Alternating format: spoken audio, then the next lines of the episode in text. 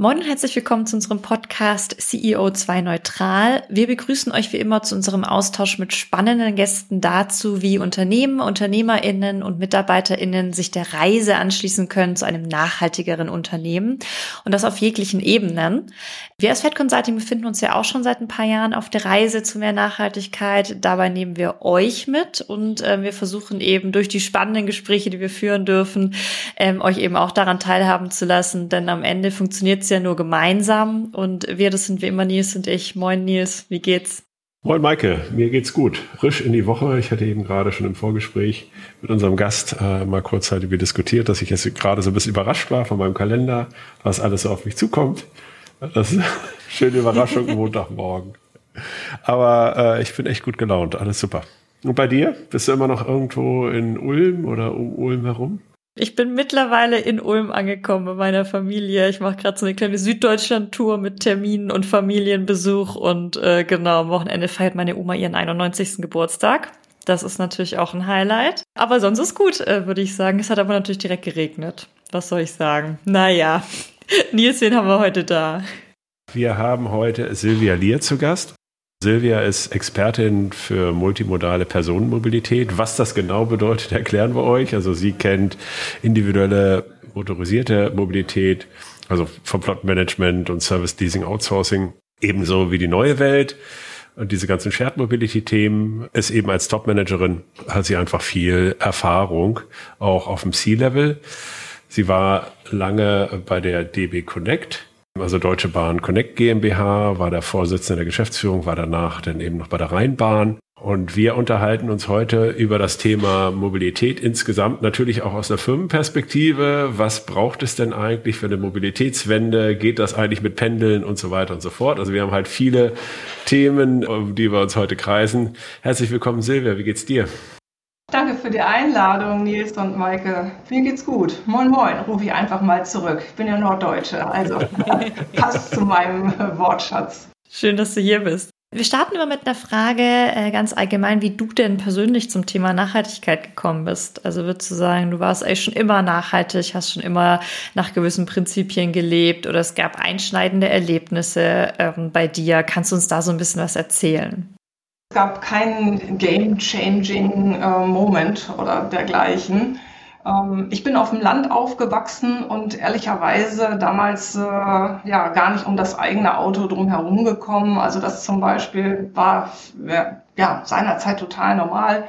Äh, da war es auch ehrlicherweise zweitrangig, ob das irgendwie nachhaltig ist oder nicht. Ne? Es stand einfach für Freiheit, Beweglichkeit, Selbstbestimmtheit.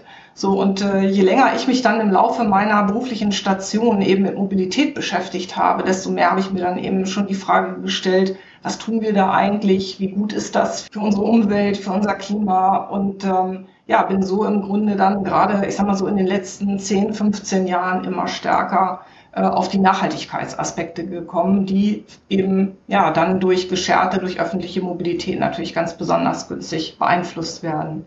Heute geht es ja auch so ein bisschen um das Thema Mobilitätsbudget. Vielleicht magst du da mal ein bisschen was zu sagen. Was ist denn eigentlich das Konzept oder worum geht's denn bei einem Mobilitätsbudget und warum macht das aus deiner Sicht Sinn?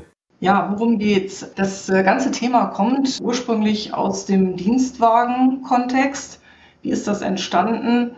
Es gibt äh, in den letzten Jahren immer mehr Menschen, die sagen, okay, ich habe äh, als Gehaltsbestandteil für meinen Job einen Dienstwagen. Ich möchte den aber eigentlich nicht. Ja, meine Lebenssituation ist eben so, dass ich auch ohne Dienstwagen gut klarkomme. Ich wünsche mir eher eine Bahncard, ich wünsche mir eher vielleicht jetzt ein Jobradangebot oder dergleichen, passt zu meiner persönlichen Lebenssituation besser.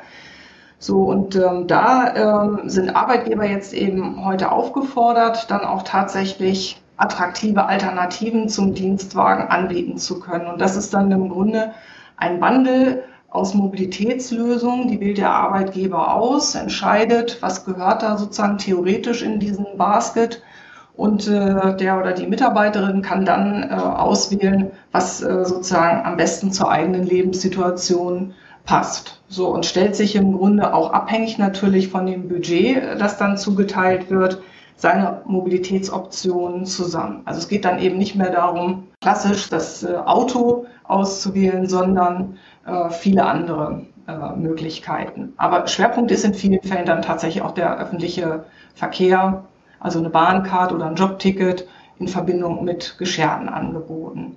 Wenn ich diese Dienstwagen sehe oder halt in irgendwie auch in meinem Bekanntenkreis, äh, wir hatten ja auch mal welche, äh, und äh, dann sehe ich, dass eben viele Dienstwagen ja auch genutzt werden äh, von dem Partner oder der Partnerin. Also, also ich sag mal so, bei uns war es halt so, dass also bei, bei Dienstwagen, äh, als wir noch welche da hatten, dass äh, dann halt im Endeffekt die die Consultants selber ja eigentlich für ihren Job gar keinen brauchten, weil sie halt dann irgendwie anders halt dann irgendwie zum Kunden gekommen sind. Das macht ja auch irgendwie keinen Sinn jetzt äh, von von Hamburg nach nach Frankfurt oder so mit dem Auto zu fahren. Also das, weil man ja auch überhaupt nicht sich vorbereiten kann, das überhaupt nicht als Arbeitszeit nutzen kann. Es sei denn, man telefoniert ein bisschen. Gibt es da auch irgendwie Möglichkeiten, dass man das mitdenkt? Klar, es ist ja im Grunde ein Budget für die private Mobilität. So, ich sag mal ganz klassisch so die Dienstreisen, so wie du es ja eben auch gesagt hast, Nils, die bezahlt der Arbeitgeber gemäß der Travel Policy sowieso, ne, sowieso in Anführungszeichen.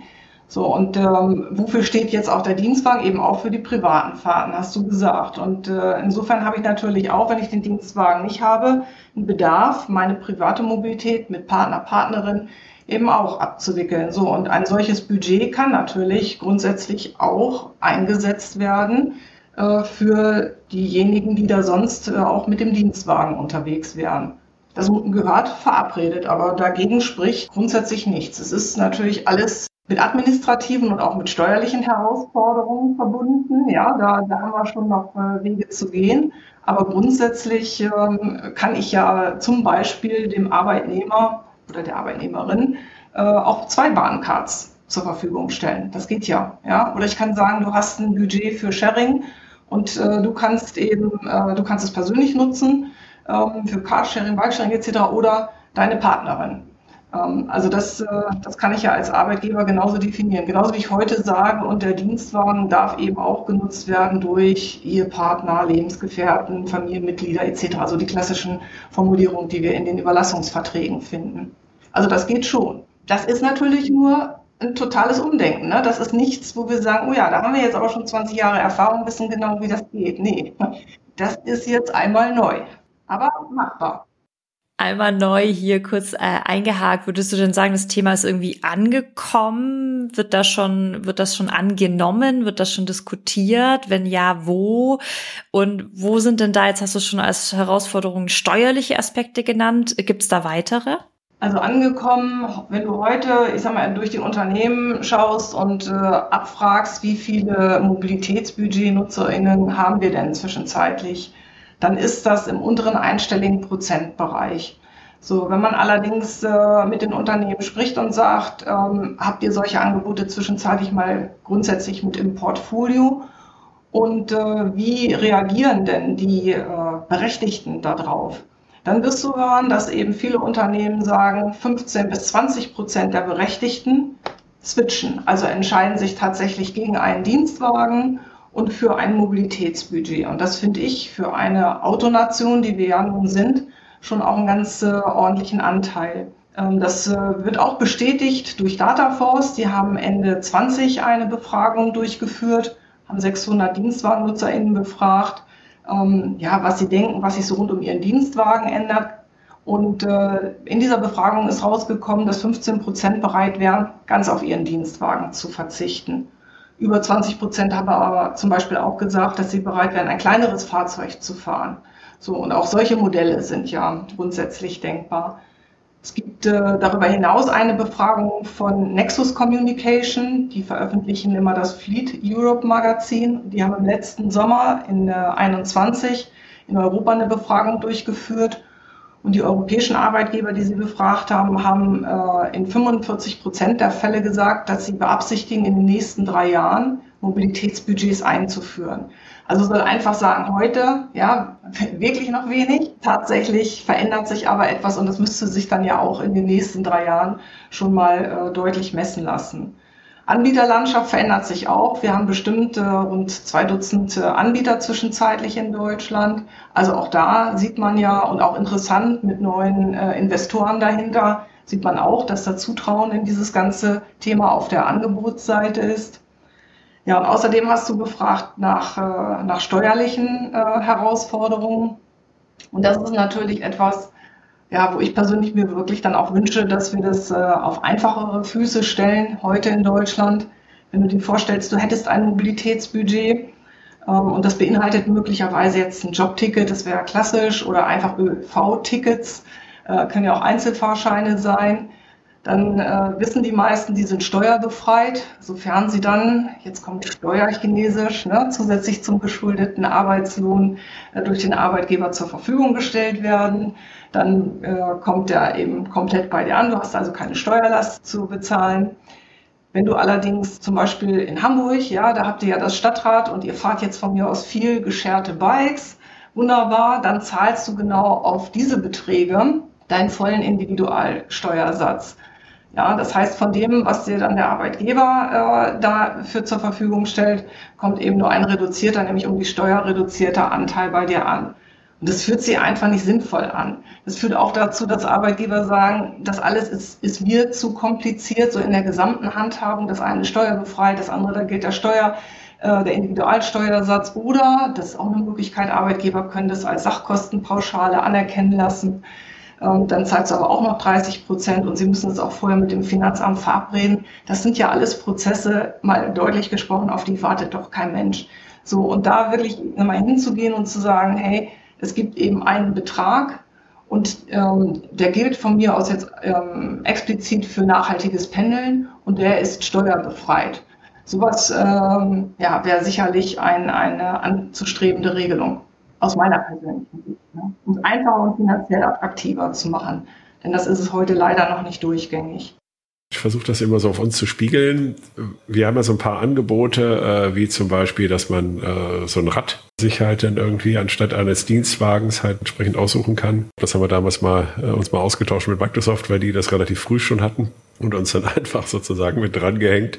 Aber das ist natürlich immer totaler Aufwand. Ne? Also du brauchst natürlich auch wirklich Experten, die sich halt mit dem Thema halt dann irgendwie auskennen. Und äh, dann weiß ich halt, okay, dann haben wir diese Share Now-Geschichten, Mobilitätsanbieter, Drive Now heißt es ja mittlerweile, äh, Share Now heißt es und dann und Sixt und so weiter und so fort.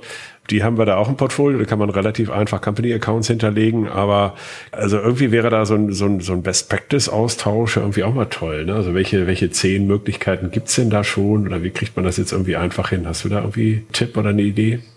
Das ist auch so meine Beobachtung. Ja, es stehen eben viele tatsächlich am Anfang mit dem Auto. Wie bereits gesagt, ist äh, doch alles irgendwie bekannt und gelernt und so weiter.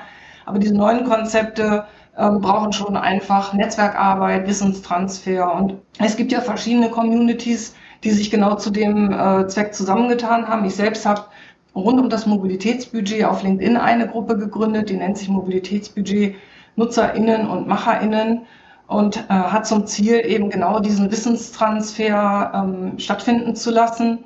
Wir sehen uns einmal im Monat. Ähm, ich äh, organisiere das pro bono und bitte dann im Grunde Unternehmen ihre Cases vorzustellen, also wirklich gerade so die Arbeitgeberseite, die dann von mir aus erzählt, okay, das hatten wir kürzlich in Münster.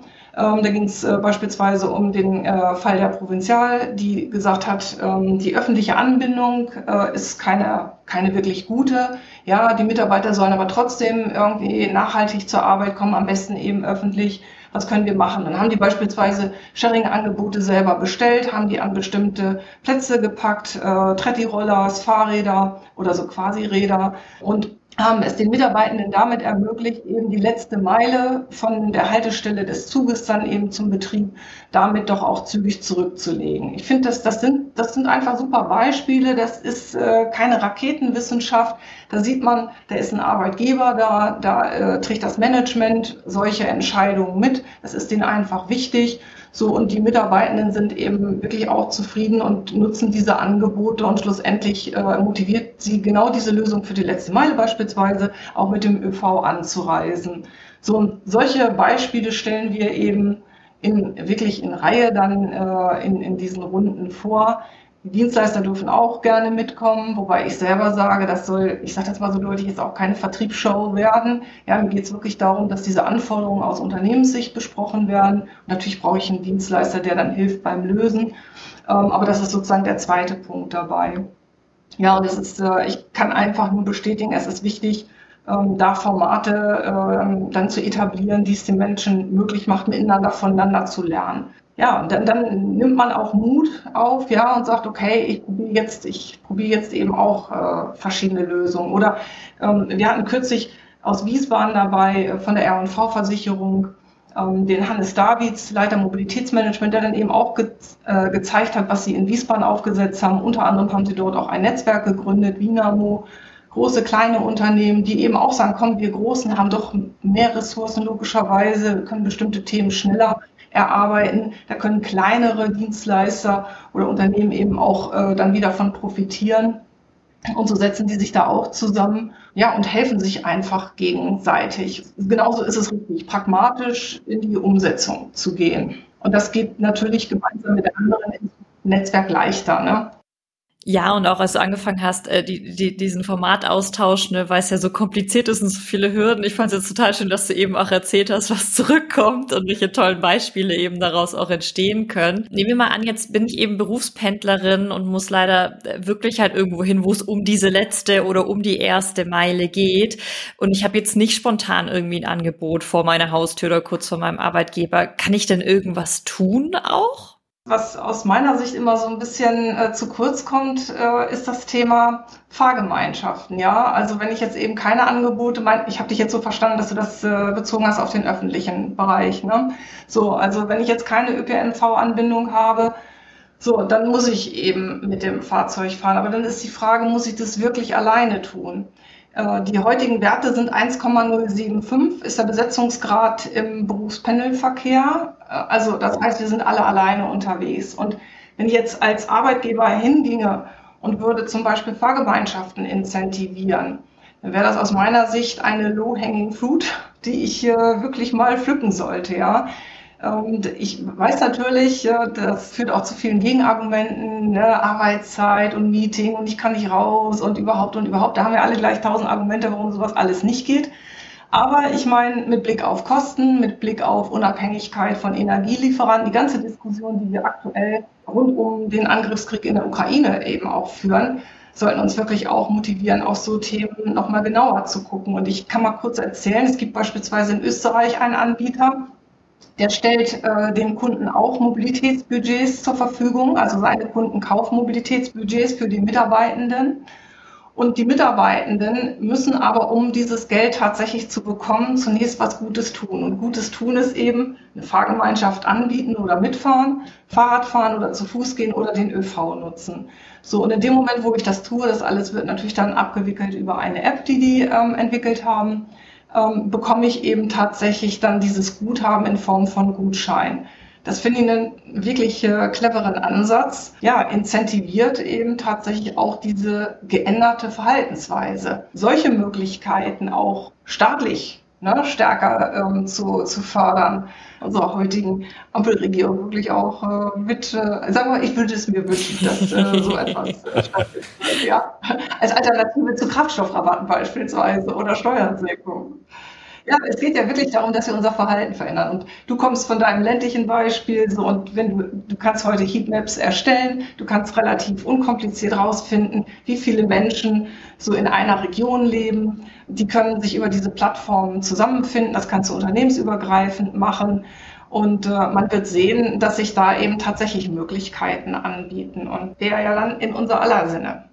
Ja, oder es gibt natürlich auch noch die individuelle Lösung. Ne? Also wir haben ja auch einen Mitarbeiter, der hat, kommt irgendwie auch mit, mit ein bisschen schlechter Anbindung mit der Bahn dann reingefahren und, und äh, hat dann immer seinen Roller dabei, seinen E-Roller, äh, seinen privaten, ne? also mit dem er halt dann quasi die letzte Meile fährt, äh, eben bis zur Haustür.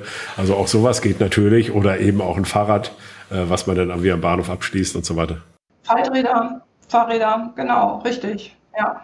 Wenn die Angebote da sind. Wichtig ist natürlich auch da, dass wir diese Angebote wirklich in die Kommunen, in die Städte holen. Ne? Ähm, ich meine, auch dafür äh, braucht es ähm, eine Kooperation zwischen Anbietern und öffentlichen äh, ja, Einrichtungen, die idealerweise eben auch klar machen, dass sie wünschen, ne, dass bestimmte Angebote an den Bahnhöfen vorhanden sind, ähm, die äh, Flächen dafür zur Verfügung stellen, die möglicherweise solche Angebote auch richtig in einem Ausschreibungsverfahren bestellen und damit natürlich auch bestimmte Entgelte dann ähm, entrichten, um eben all das zu ermöglichen, ne? so öffentlich in Verbindung äh, mit Sharing. So, das ermöglicht dann am Ende auch, dass du auf dein eigenes Auto verzichtest. Aber du hast natürlich recht, ne? nimm auch dein eigenes Faltrad mit. Auch das, klar.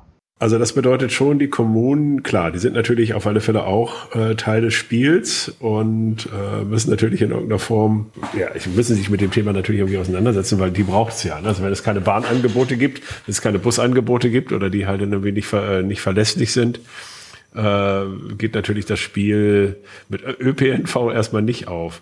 Gleichzeitig kann ich mir aber auch vorstellen, dass es natürlich auch die Attraktivität einer Kommune halt dann eben entsprechend auch erhöht, wenn man halt eine gute Anbindung hat. Also ich sehe das ja jetzt hier in Hamburg, also alles, was jetzt irgendwie S-Bahn-mäßig in irgendeiner Form äh, angebunden ist, äh, sind die Häuser ja gleich doppelt so teuer gefühlt. Ja.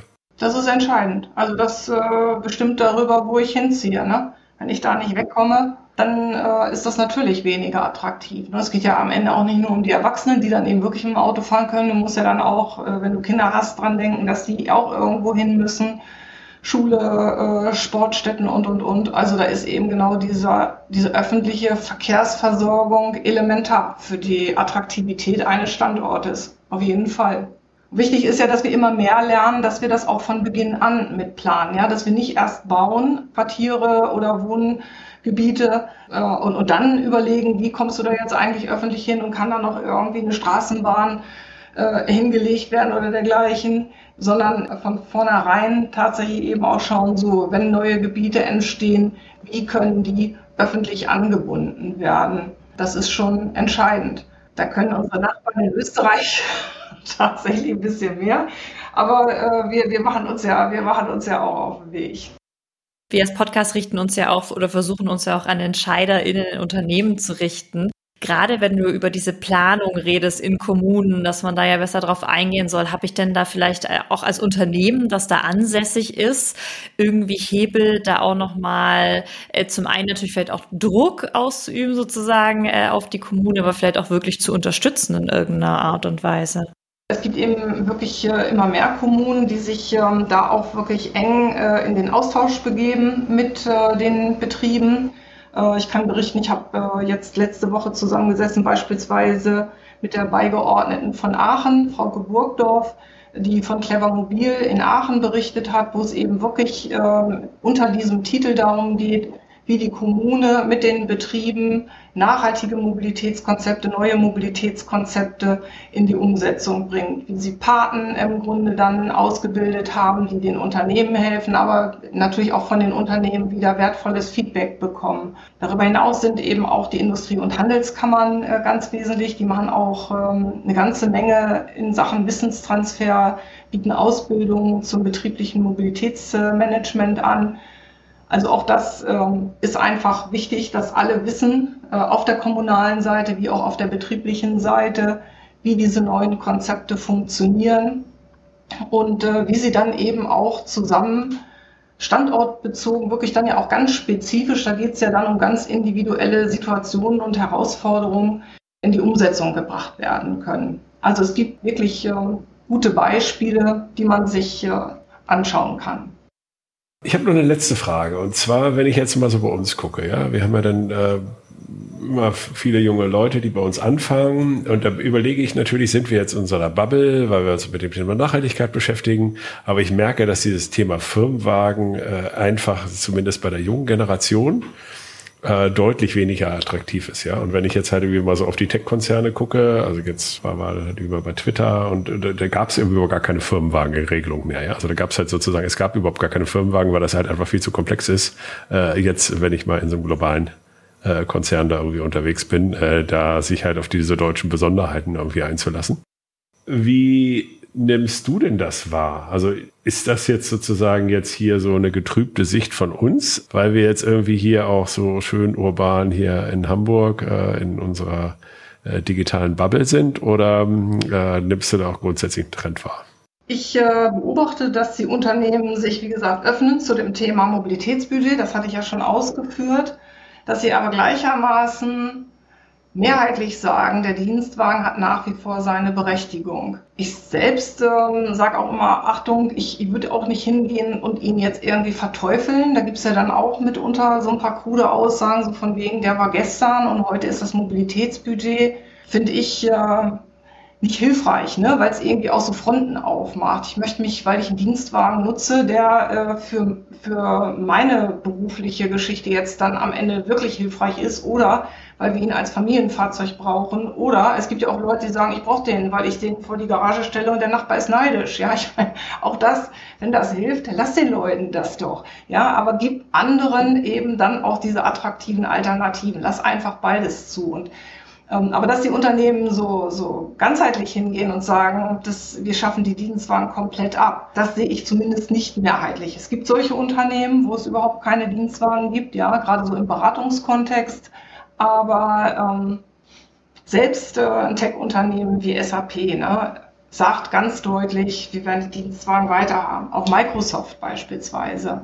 So, und das, das ist für den Moment ja auch okay. Warum nicht? Lass, lass den Dingen doch Stück für Stück Zeit dass sie entstehen und dass Menschen sehen, guck, es geht auch anders, die sind begeistert, die berichten darüber und ähm, motivieren damit dann eben auch ihre Kollegen, Kolleginnen, Alternativen auszuprobieren.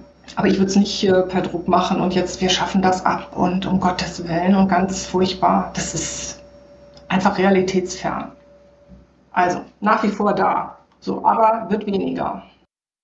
Ja, und es ist ja auch okay und du hast ja gut eingeordnet, ne? es hat an gewissen Punkten natürlich auch noch absolut seine Berechtigung und äh, vielleicht muss man dann aber sozusagen einfach die, die Pluralität der Lösungen mal zulassen und einfach sozusagen da auch den Mitarbeitenden auch einen Blumenstrauß anbieten, dass sie sie, sie picken können, ne? Ganz genau. Und es wird ja sowieso spannend nach vorne raus auch. Meine, die Anbieter zum Beispiel für Mobilitätsbudgets, ne, die kommen aus zwei verschiedenen Bereichen. Die einen so klassisch aus dem Mobilitätskontext und die anderen aus dem Corporate Benefit Bereich.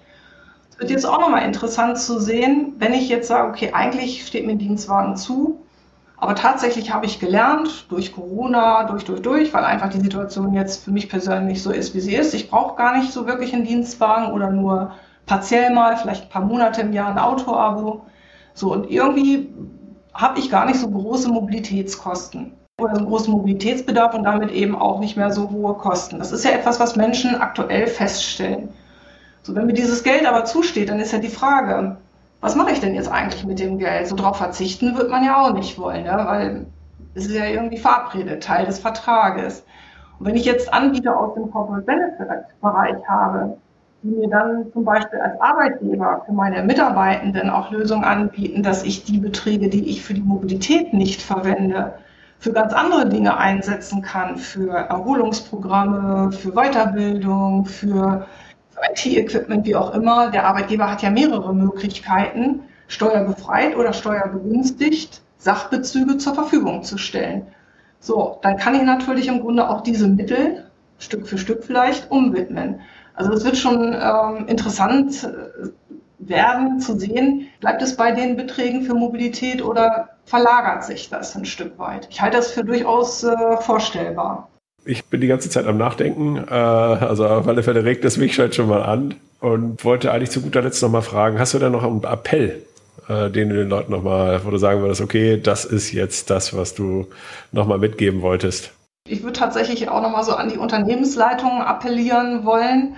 Nehmt euch das Thema auf die Agenda, denkt in Alternativen zu klassischen Angeboten wie dem Dienstwagen, ohne den jetzt zu verteufeln. Denkt aber auch an die Pendelmobilität, denn da ist einfach, was äh, die CO2-Emissionen angeht, äh, ein erheblicher Bestandteil. So, und das Ganze wird ja auch berichtspflichtig ähm, ab 23, ähm, die Pendelmobilität. Also insofern ist da auch echt Handlungsbedarf holt euch das Thema auf die Agenda und seht die Chancen da drin, positiven Einfluss auf äh, unser Klima zu nehmen, durch das, was ihr dann in den Unternehmen tut. Und ähm, ja, es geht, äh, es geht ja, wie gesagt, ums Klima und das ist eben nichts Geringeres als unsere Lebensversicherung. Das wäre mein Appell.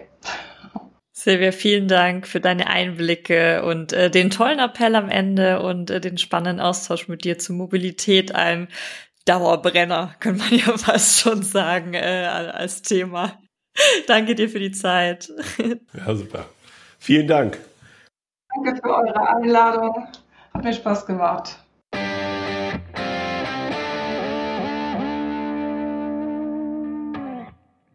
Ja, nee, ist ja mit Silvia gesprochen. Das große Thema Mobilität mal ein bisschen leicht angekratzt. Äh, wie fandest du es denn? Was hast du mitgenommen? es ist schon echt interessant, dadurch, dass sie ja eben auch aus dieser Vorstandsperspektive halt irgendwie guckt äh, und da halt vielleicht auch noch nicht so radikal ist sozusagen in den Ansätzen, sondern halt irgendwie sehr, ähm, ja, also man muss ja irgendwie auch die Konzerne halt irgendwie mitnehmen. Man sieht eine sehr starke Konzernperspektive.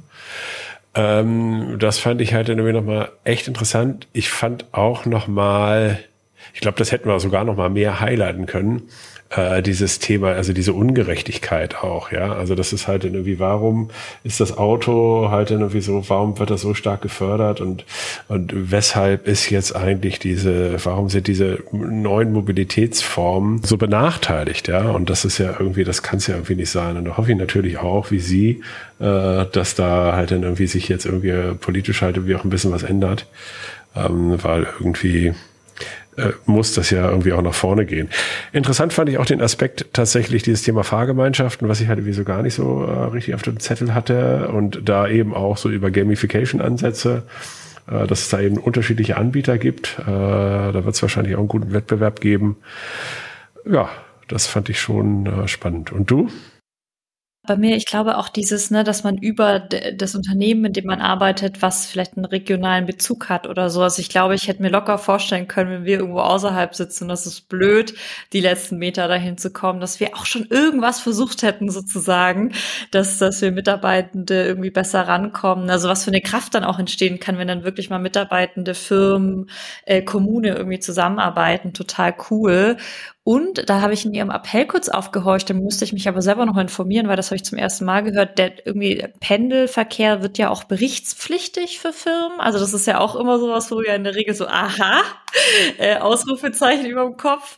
Ähm, das heißt ja dann auch sozusagen, da kann man ja von ausgehen, dass ähm, da dann auch mehr und mehr draufgeschaut wird in den nächsten Jahren. Also auch wieder so ein Indikator einfach für Unternehmen, dass man da irgendwie ran muss an das Thema. Und ja, Möglichkeiten gibt es zuhauf, wie wir heute gelernt haben haben. Und äh, ja, wer weiß, vielleicht meldet sich ja auch jemand bei Silvia und will in ihr einen Austausch aufgenommen werden. Da ist sie sicherlich auch auf jeden Fall bereit, da auch noch Leute aufzunehmen. Und wie immer eine sehr schöne Folge mit dir, Nils. Danke, mit dir auch, Maike. Bis dann. Mach's gut, bis bald. Ciao.